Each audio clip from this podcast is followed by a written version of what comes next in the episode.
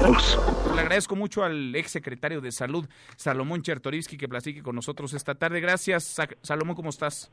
Qué ole, Manuel, te saludo con enorme gusto a ti y a tu auditorio. ¿Cómo vas viendo, Salomón, con tu expertise, con los años que tienes en el sector salud, conociéndolo, esta situación inédita, atípica en la que nos encontramos?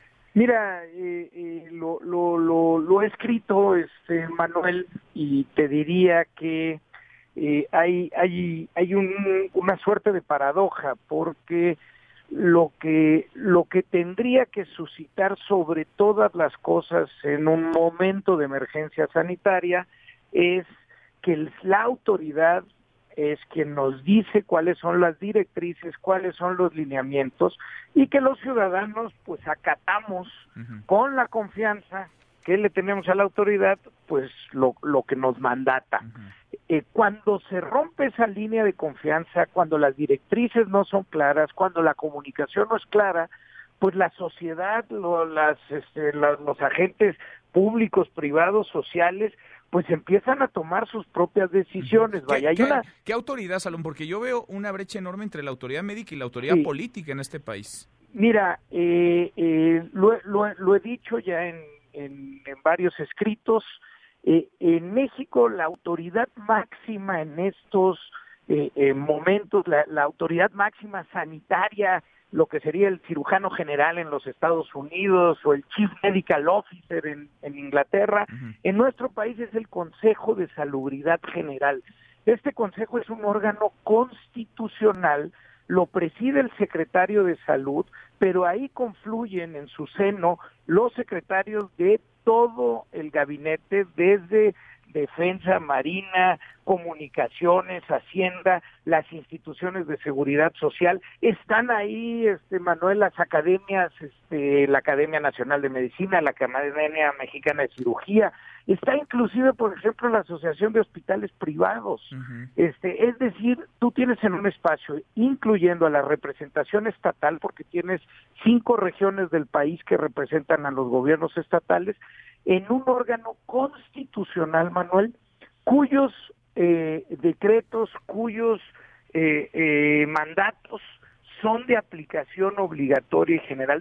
déjame ponerte un ejemplo de por qué es muy grave que hasta el día de hoy no haya sesionado, que sepamos, el Consejo de Salubridad General y que las definiciones y lineamientos no se estén tomando en ese espacio. Eh, salen el sábado la Autoridad Educativa Nacional junto con secretarias y secretarios de educación de las entidades y dicen las clases se cancelan a partir del 20. Al día siguiente, al ratito siguiente, salen entidades federativas a decir, no, nosotros lo vamos a cancelar desde ahorita. Escuelas privadas, nosotros lo vamos a cancelar desde esta semana. Cuando es el Consejo de Salubridad General la que toma las decisiones, por supuesto, escuchando a la autoridad educativa que ahí se sienta. Entonces ese, esa definición, ese mandato, se vuelve de aplicación general y ya no deja espacio a la interpretación de los demás actores. Necesitamos líneas claras, concretas, transparentes, para que todos sepamos en la sociedad cómo actuar ante la eventualidad. Porque lo que vemos ahora, Salomón, estoy platicando con Salomón Chertorivsky, es una decisión unilateral de una persona, ¿no? De Hugo López Gatel, el subsecretario de Salud, puede estar en lo cierto o no, pero con lo que recabamos de otras informaciones que vienen de otros países, de la propia Organización Mundial de la Salud, pues no parece que vamos muy en sintonía. La Organización Mundial de la Salud opina que deben de practicarse la mayor cantidad de pruebas posibles. López Gatel dice que no, que no es necesario. ¿A quién le hacemos caso, Salomón? Mira, por eso, y es más, aquí te lo diría con toda, porque, porque muchos de estos temas están a debate aún no tienen publicación científica robusta y porque tienes que ir generando eh, eh, medidas adecuadas para las circunstancias contextuales del propio país, es que estas decisiones tienen que ser colegiadas. Sí, por supuesto, la autoridad encargada eh, de la salud pública, en este caso la Secretaría de Salud y la Subsecretaría de Prevención y Promoción de la Salud, que encabeza Hugo López Gatel, están en el Consejo de Salubridad General, pero sus definiciones y sus decisiones se ven apoyadas en el seno de un órgano colegiado. Y ahí radica la relevancia porque porque ahí mismo para decisiones jurídicas, vaya, Pues este este por ejemplo, si tuviera que haber este un un, un, un estado de excepción, si se tuviera que decretar que algunas libertades se van a, a, a cancelar, este, pues solo se puede hacer por la declaratoria de emergencia sanitaria y solo puede ser a través del Consejo de Salubridad Pues General. pues sí. Ahora, después de ello, pues por supuesto, Manuel, tienes que comunicar bien. Eh, eh, no basta en esta época con la mañana y la noche.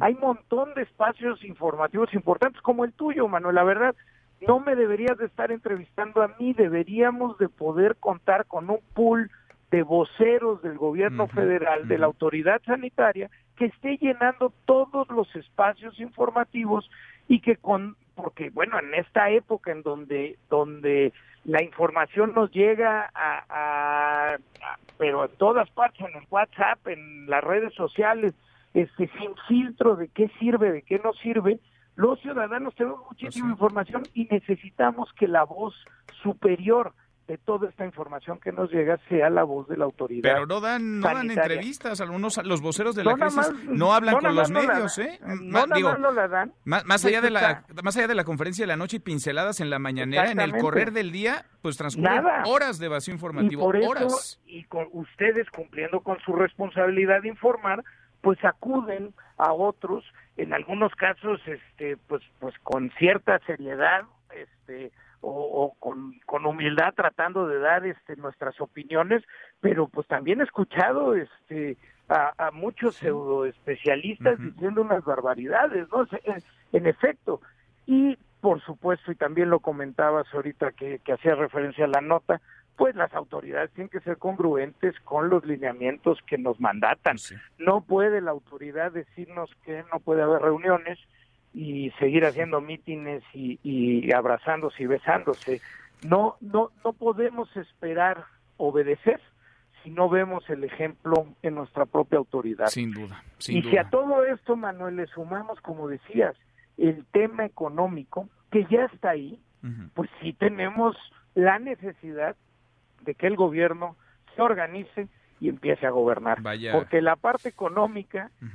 Va a venir fortísima. No solo necesitamos ya medidas contracíclicas para empujar la demanda agregada, necesitamos un programa emergente de ingreso para muchos grupos de población que ya están viendo afectado su vida diaria. Vaya, oye, este tú y yo hace años platicábamos de la ciudad.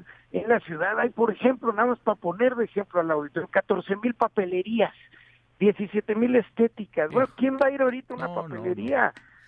¿Qué- ¿De qué van a vivir quienes su Qué negocio familiar es la, la, la, la papelería, la estética? Pues no me voy a cortar el pelo ahorita si me piden que no ha- que haya distanciamiento social. ¿Qué va a pasar con el ingreso de estos pequeños negocios? Es un plan emergente que ya Sí. tendría que estar en sitio y los recursos tendrían ya que estar ahí Pues para apoyar el ingreso de todos estos negocios. Vaya panorama este que tenemos ya a la vuelta de la esquina, si no es que estamos inmersos en el Salomón. Gracias como siempre. A la orden, Manuel. Saludos. al Gracias. Mesa para todos.